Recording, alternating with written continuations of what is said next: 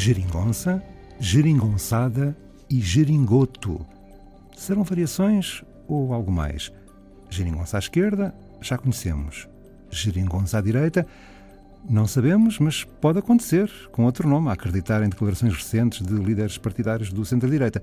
Gerigonçada, ou seja, uma grande geringonça, uma coisa mal amanhada, mal feita, que se desfaz facilmente, sugere, aliás, a grande enciclopédia luso-brasileira, que até cita Raul Brandão, a rezar com um olho na lança e outro na geringonça a desfazer-se em tábuas velhas.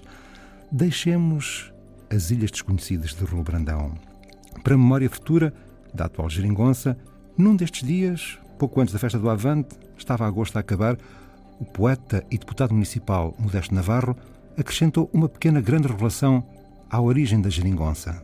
Se a palavra que eu disse na observação eh, daquilo que o Jerónimo propôs naquela noite. Jerónimo de Souza. Como, como sabe, eh, o António Costa no hotel já estava a fazer a mala e ia demitir-se. Sim. Disse-me a mim, um homem que estava lá, Sim. e do Partido Socialista. E, e, de repente houve alguém que lhe foi dizer: Olha, vai ouvir o Jerónimo. Sim.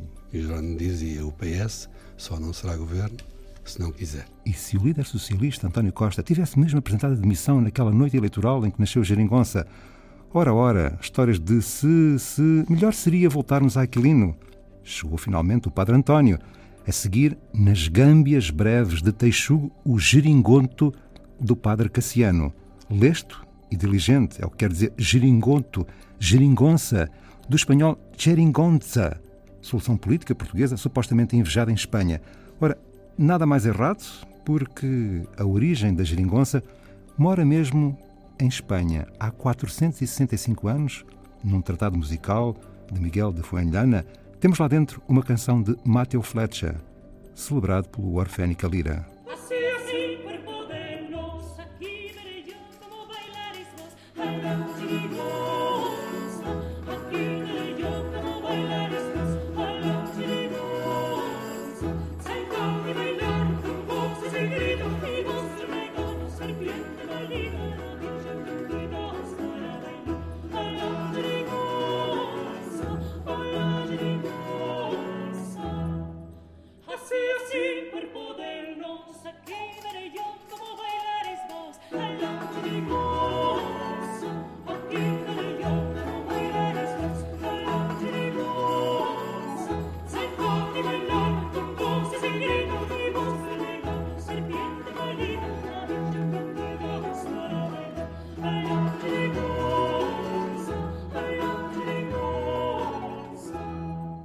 Estamos entendidos quanto à geringonça?